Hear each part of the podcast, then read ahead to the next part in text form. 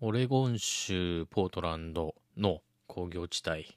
というか前回のカスケードブルーイングのあるエリアから少し、えー南下したところだったかな。本当に23分歩いたところにグリーンドラゴンっていう、えービストロタップルーム的なところがありましてここは、えーローグエール。日本でもまあおなじみっちゃおなじみですね。昔から飲んでる人はおなじみのあのローグ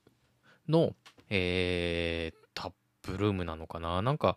そういう風なイメージはなかったけどなんか密接な関わりがあるようなところっていう認識はちょっとありまして。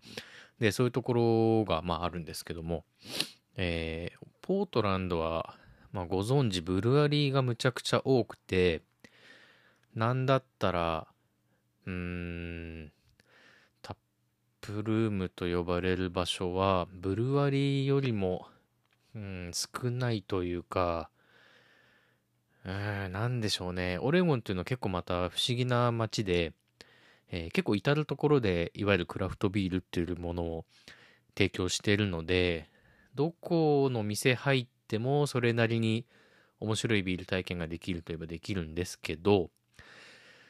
なんて言うんですかね、ビールに特化してて、かつ、ブルワリーじゃないというか、実際、でも、グリーンドラゴンもブルワリーなんでしょうけど、そのビストロ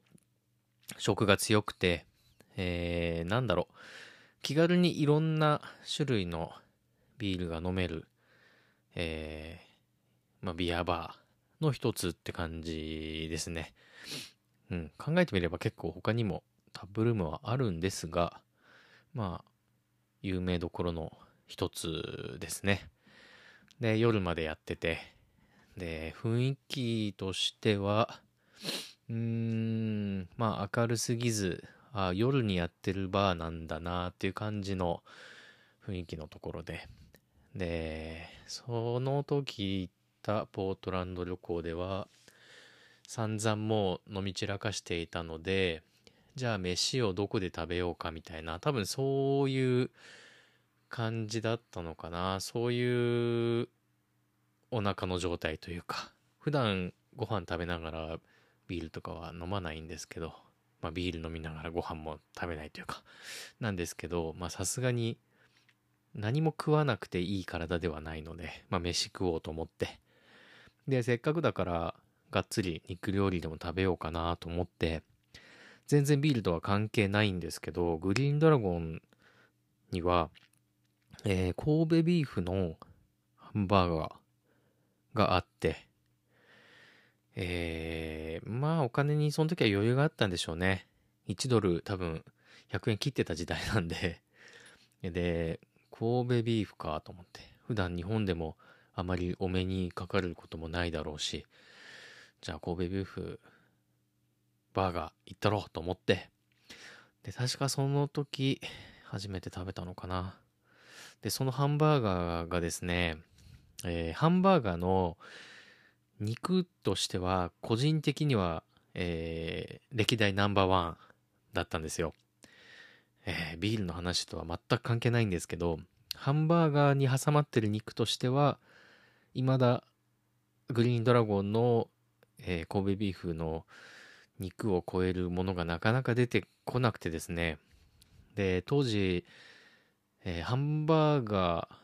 ーにも結構ハマってて、日本でも結構いろんな、まあ、ビールと似たようなもんで1個1000円、1000円超えるようなものとかのハンバーガーとかも結構食べてて、で、日本人の作り手の傾向とアメリカ人の傾向とみたいなものを、まあ、ちょっと直に感じることがあって、えーなんかトータルバランスを考えると、日本人ってやっぱすごいんだなって思って、そのバンズのうまさだとか、パティのうま、あのうまさとか、そのトマトの大きさとか、なんかそういう見た目のバランスもそうだし、味のバランスもそうだし、